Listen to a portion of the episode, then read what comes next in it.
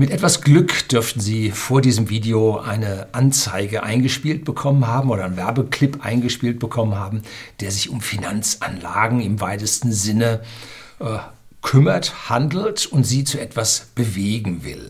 Ich habe hier schon öfter mal äh, Kommentare bekommen, dieses Ding, lasse es doch weg und so. Ja, gleich komme ich dazu, was das alles auf sich hat und vor allem, wie Sie bei diesen Anzeigen reagieren sollten oder diesen Werbungen reagieren sollten. Ja, bleiben Sie dran.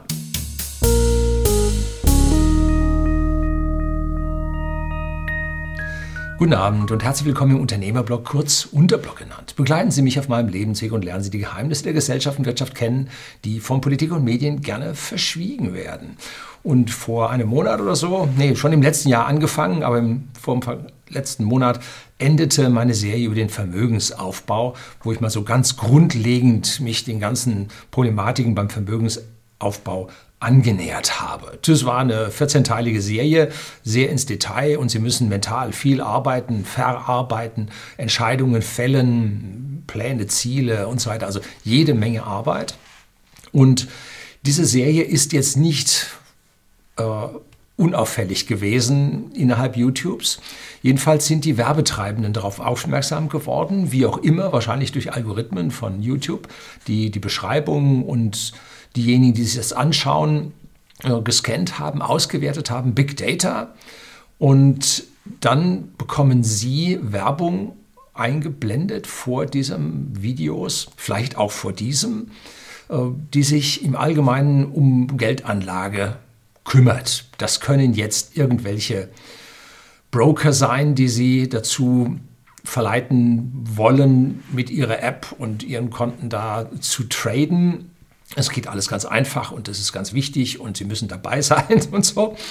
Äh, hochinteressant ist ja, diese Werbung können Sie nach vier oder fünf Sekunden wegklicken und innerhalb dieser vier bis fünf Sekunden müssen Sie einen Teaser ausgebracht haben, der Sie nun dazu verleitet, dran zu bleiben und das Ding sich noch weiter anzuschauen. So, das sind also die einen, die Trading-Apps. Das zweite sind dann die Broker als Ganzes, als solches, die Anzeigen schalten, sind nicht so viele.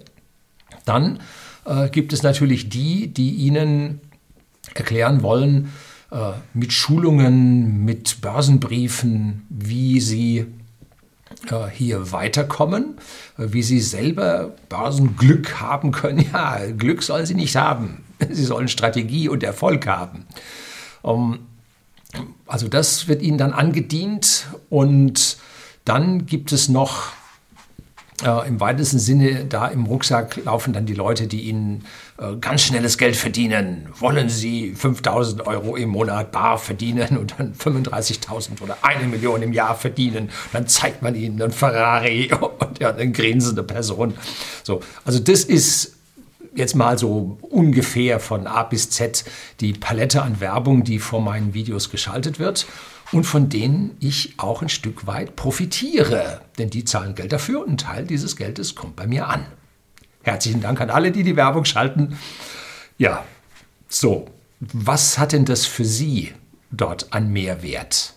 Hm.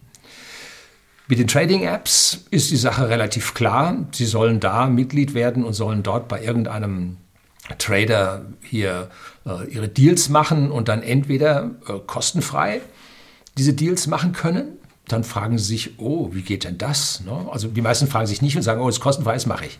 Sie sollten sich aber fragen, was ist dahinter? Warum kann er das kostenfrei anbieten?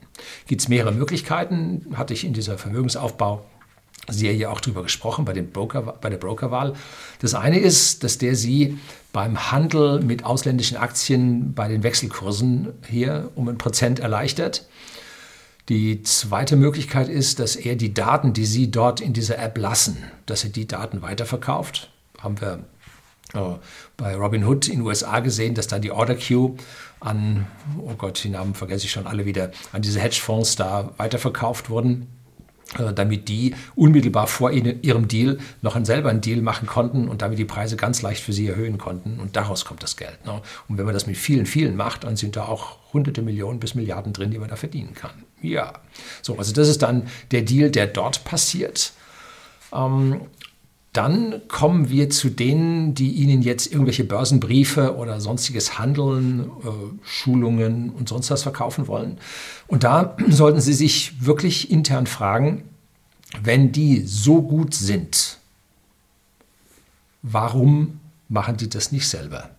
Wenn da jemand fünf bis zehn Jahre unterwegs ist und schon ganz, ganz lange einen YouTube-Kanal laufen hat und diese Dinge anbietet, dann sollte er sich an der Stelle so weit freigeschwommen haben in den exponentiellen Kurven hinein, äh, dass er jetzt richtig fett satt da drin sitzen würde und richtig ordentlich Asche hätte und über diese ganze äh, YouTube-Werberei es nicht mehr nötig hätte.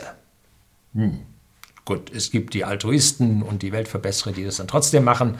Ähm, aber äh, im Normalfall ist es so, dass wenn jemand so etwas anbietet, er dermaßen davon überzeugt sein sollte, dass er selber das auch tut und damit schon in so kurzer Zeit so viel Erfolg haben müsste, dass sein eigenes Depot durch die Decke knallt und er es nicht mehr nötig hätte. Das ist analog zu dem äh, Verkaufsberater, oder dem nee, Anlageberater, so nennen sie es bei der Bank. Ne? Das ist ein Verkäufer, der soll die Produkte, an denen die Bank ordentlich Provision macht, in die Fläche verkaufen. Ist also ein Verkäufer und kein Anlageberater.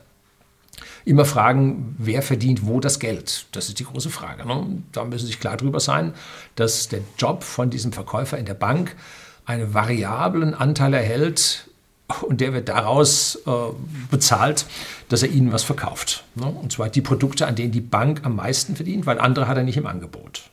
So, wenn Sie unabhängige Anlageberatung haben wollen, müssen Sie sich einen unabhängigen Anlageberater holen. Ne? Den müssen Sie aber extra bezahlen. Der gibt es nicht umsonst. Ne? So, und damit erkennt man dann, dass auch an dieser Stelle, wo die Leute regelmäßig andere Dinge machen müssen, wie ihren Börsenbrief verkaufen, um, ihre Schulungen in Sachen Börse verkaufen, dass die hier eigentlich einen ganz normalen Beratungsjob haben, der durchaus ehrbar ist, der, wo sie sich durchaus anstrengen, das will ich alles nicht abstreiten, der aber hinterfragt werden muss, haben die so viel Erfolg, wie sie vorgeben zu tun. Gut, Werbung darf, Werbung hat eine Sache, muss ehrlich sein. Sie dürfen nicht mit unehrlichen Sachen werben.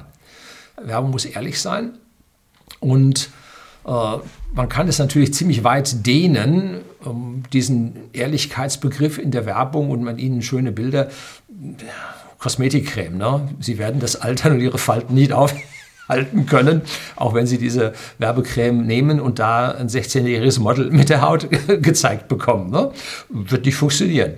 Ähm, aber trotzdem geht so eine Werbung durch. Und so werden diese Werbungen auch dort geschaltet und äh, eins ist wichtig zu verstehen, das habe ich in meinem Direktmarketing-Studium, was ich für whisky.de, den Versender hochwertigen Whiskys an den privaten Endkunden in Deutschland und in Österreich, in den Nullerjahren gemacht habe, an der Berufsakademie in München. Da habe ich meinen Direktmarketing-Fachwert gemacht.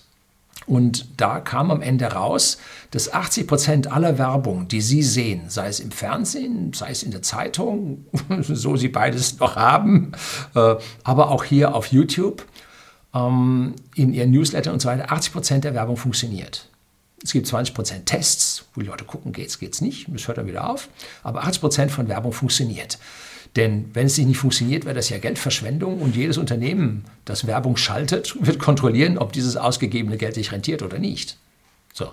Das heißt, all diese Werbung, die Sie sehen, gut, auf diese eingeblendeten Werbespots sind spottbillig und da äh, gibt es äh, ja, Versteigerungsplattformen. Da wird gesteigert, welche Werbung bei mir auf dem Kanal gebracht wird, je nachdem, was der äh, Werbende bereit ist dafür zu bezahlen. Man gibt einen Preis ein.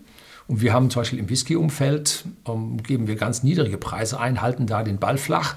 Aber wenn mal keiner da ist, der wirbt, dann gehen wir für lau auch mit unserer Werbung raus. So, und dann geht also die, die Werbepreise gehen dann runter, wie sie eigentlich seit Jahrzehnten nur eine Richtung kennen, nämlich steil abwärts. Ähm, machen die alle ihre Tests und gucken, ob die Werbung funktioniert und sie wird funktionieren. So.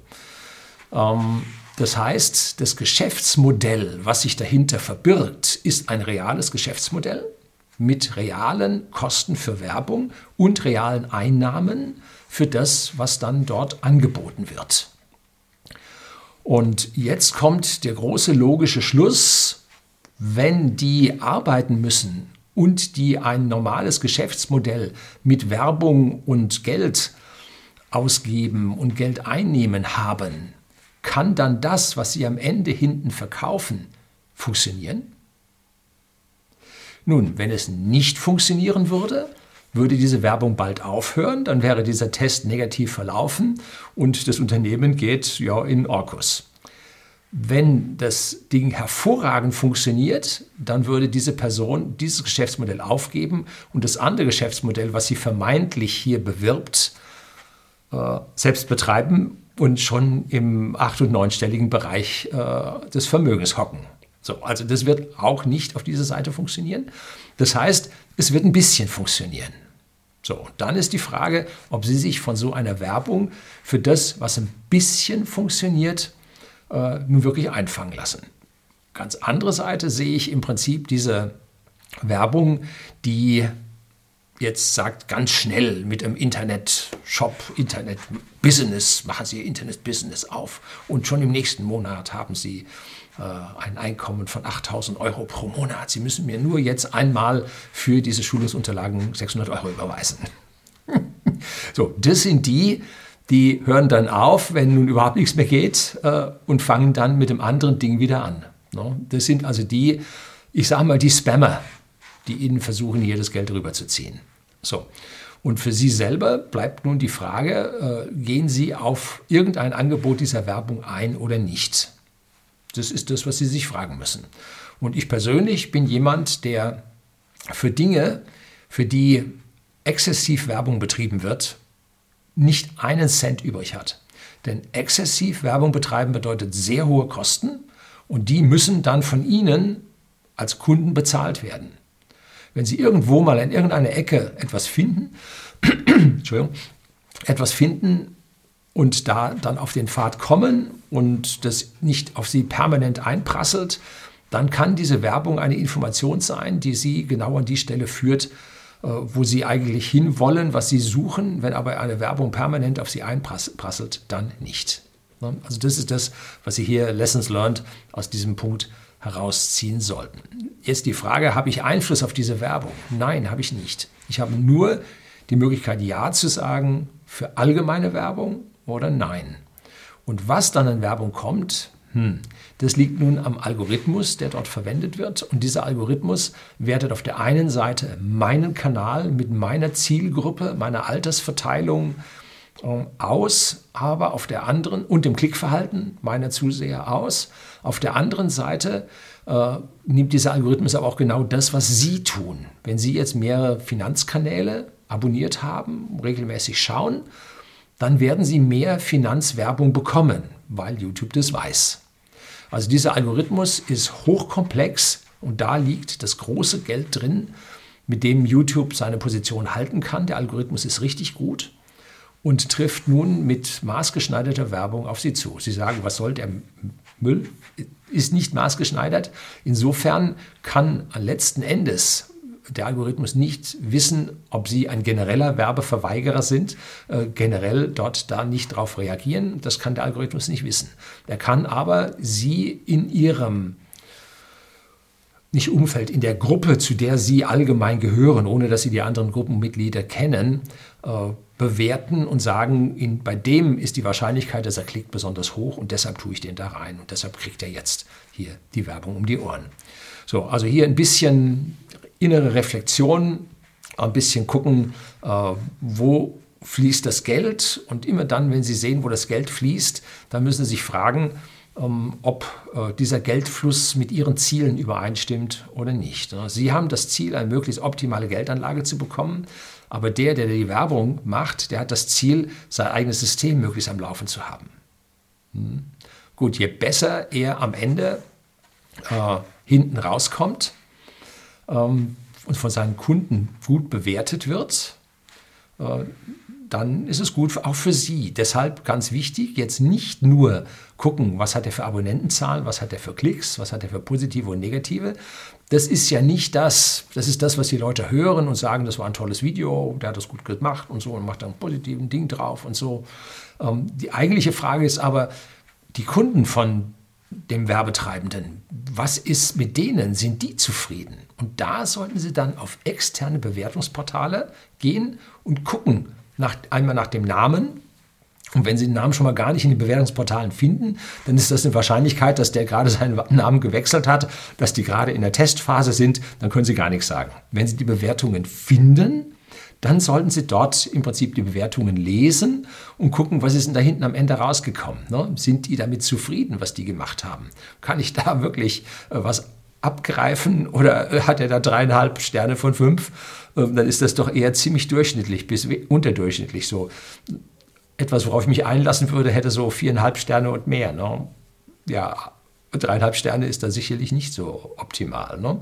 So, also hier ein bisschen Aufruf an Sie, ein bisschen kritischer an die ganze Geschichte ranzugehen.